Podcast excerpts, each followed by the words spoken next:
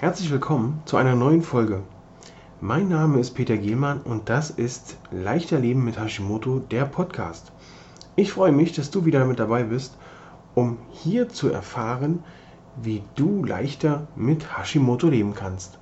Und nun viel Spaß mit der neuen Folge.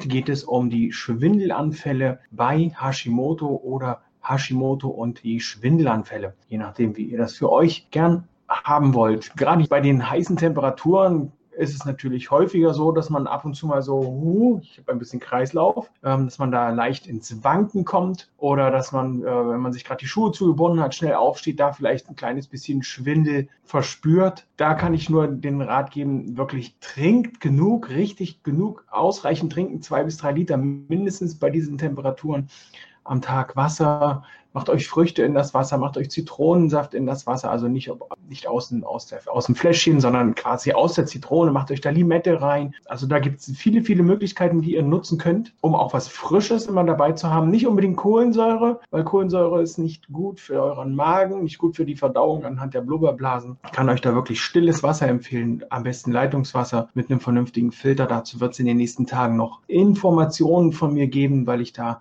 auch noch ein Interview mit dem Christian Merges parat habe und das wird es in den nächsten Tagen geben. Kommen wir nun zum Thema Hashimoto und die Schwindelanfälle. Schwindel und Hashimoto, welche Zusammenhänge gibt es hier? Auf den ersten Blick könnte man meinen, es gibt da keine eindeutigen Zusammenhänge zwischen dem Schwindel und Hashimoto, Schwindel und der Schilddrüse. Schauen wir uns das Ganze aber mal ein bisschen näher an und gehen hier auf die typischen Hashimoto-Symptome ein. Dann haben wir tatsächlich das Phänomen, dass der Schwindel an sich äh, eine größer werdende Bedeutung erhält. Nun müssen wir gucken, wo haben wir eine Ursache bei dem Auftreten von Schwindel auch noch im Zusammenhang mit der Schilddrüse. Das kann hier einerseits schon damit zusammenhängen, dass die Schilddrüsenunterfunktion dafür sorgt, dass die Schilddrüsenhormone natürlich nicht entsprechend produziert und auch verteilt werden. Der Mangel kann also hier nicht nur zu zahlreichen Symptomen führen, sondern auch zum Schwindel. Ne, über die Symptome haben wir ja schon sehr häufig gesprochen, wie viel das sind, so circa vier, fünf DIN A4 Seiten, die man da zusammentragen kann. Dann das Ganze auch noch in Kombination, also da haben wir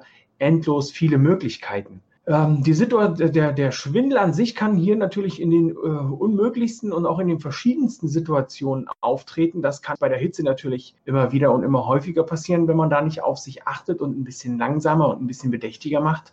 Grundsätzlich ist es aber so, wenn jetzt zum Beispiel der Schwindel auftritt und du hast noch nicht die Diagnose Hashimoto, dann muss es nicht unbedingt oder ein Hinweis auf Hashimoto sein. Sollte der Schwindel aber schon länger äh, bestehen oder länger anhalten und immer wieder auftreten, dann kann ich dir empfehlen, ab zum Arzt, einmal alles durchchecken, Blutwerte testen lassen, Ultraschall von der Schilddrüse machen lassen und dann äh, schauen, was da passiert. Ähm, wie sieht das nun aus mit dem Schwindel? Häufig ist es so, dass man den Schwindel an sich nicht wirklich isoliert sehen kann bei den Symptomen, sondern er ist immer irgendwie als, als, Begleit, als Begleitung mit dabei. Man kann es auch nicht eindeutig verifizieren, ob, das, ob der Mangel an Schilddrüsenhormonen jetzt ausschließlich dafür zuständig ist, dass man äh, so, so eine Schwindelanfälle hat. Man kann aber davon ausgehen, dass wenn man hormonell gut eingestellt ist und wenn die Ernährung gut eingestellt ist, dass die Schwindelanfälle weniger werden. Wenn man hier keine Therapie ansetzt, also hier Hormontherapie mit deinem Arzt zusammen und Ernährungsumstellung gegebenenfalls mit mir zusammen, dann kann es sein, dass diese Symptome auch bleiben, dass dann auch noch neurologische Symptome dazukommen wie äh, Sehstörungen und Gangschwierig oder Gang, Gangschwierigkeiten, Gangunsicherheiten. Ähm, das ist dann gleich zu sehen, diese Gangschwierigkeiten oder Gangunsicherheit, kannst du ungefähr so, kannst dir vorstellen, so ein, ein Schwankschwindel eines Betrunkenen, wenn der so vor sich hin wankt und versucht so das Gleichgewicht äh, auszutarieren mit größeren Schritten, mit weiteren Schritten. Dann kommen hier noch dazu Gleichgewichtsstörungen im Ohr, gleiche äh, Augenfunktionsstörungen, dass man das alles nicht mehr so richtig peilen kann, wo man hin möchte. Und wenn sich das trotz der Einnahme von L-Tyroxin zum Beispiel nicht richtig einpendelt, dann ist es wichtig, da nochmal zum Arzt zu düsen und mit dem nochmal zu sprechen, die Hormone entsprechend anzupassen. Was haben wir noch? Wir haben noch eine Benommenheit, die hier mit reinspielen kann.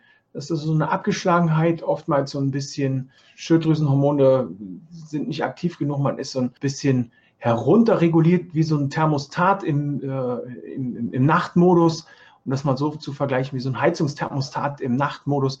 Äh, man möchte gern, aber man kann irgendwie nicht so richtig. Ne? Die Gangunsicherheit haben wir ja eben schon besprochen. Das kann also auch, auch passieren, dass ähm, Gangunsicherheit und dieses Benommenheitsgefühl da noch kombiniert auftreten. In ganz seltenen Fällen, und das sind wirklich sehr schwerwiegende Fälle, kann es bei einer ausgeprägten Schilddrüsenunterfunktion auch zu einer Ohnmacht kommen.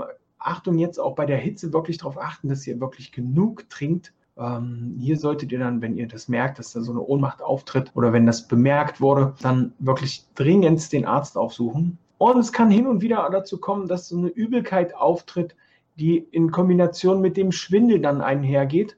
Das kann natürlich unheimlich die Lebensqualität vermindert, wenn, vermindern, wenn einem dauerhaft übel ist. Ja, hier sollte man, bevor man zu irgendwelchen, ich sag jetzt mal so pauschal Übelkeitshämmern greift, einfach mal gucken, was gibt es in der Mutter Natur für Möglichkeiten. Hier könnte man sich so einen Ingwerwurzelstock anlegen oder äh, gucken, was gibt es für homöopathische Sachen oder äh, für Möglichkeiten, die halt wirklich von der Natur auskommen. Da muss man nicht gleich in die Medizinkiste greifen, weil alles, was wir an Medikamenten einwerfen, hat natürlich auch wieder Auswirkungen auf das Gesamtbild unseres Körpers, weil wir wollen ja nicht nur das Symptom Übelkeit oder das Symptom Schwindel jetzt bekämpfen mit Medikamenten. Die haben ja dann auch wieder Nebenwirkungen und die schlagen uns dann wieder irgendwo anders eine Kerbe rein und das wollen wir dann auch vermeiden. Wie, kann, wie lange kann so ein Schwindelanhang in, andauern im Zusammenhang? Ne, wollte ich ein bisschen Zeit sparen.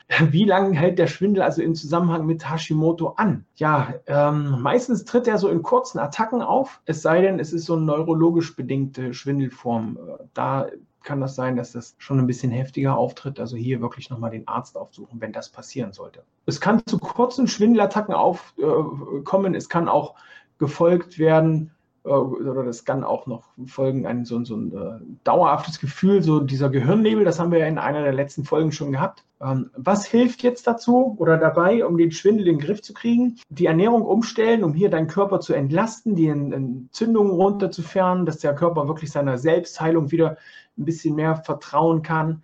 Und wenn es denn notwendig ist, mit dem Arzt, mit dem behandelnden Arzt zusammen die Schilddrüsenhormone einstellen. Also einmal Ernährung umstellen auf eine vernünftige Feel-Good-Hashi-Ernährung und zweitens die Hormone einstellen lassen. Dann kann es gut möglich sein, dass ihr das alles in den Griff bekommt. Ich wünsche euch noch eine schöne Restwoche.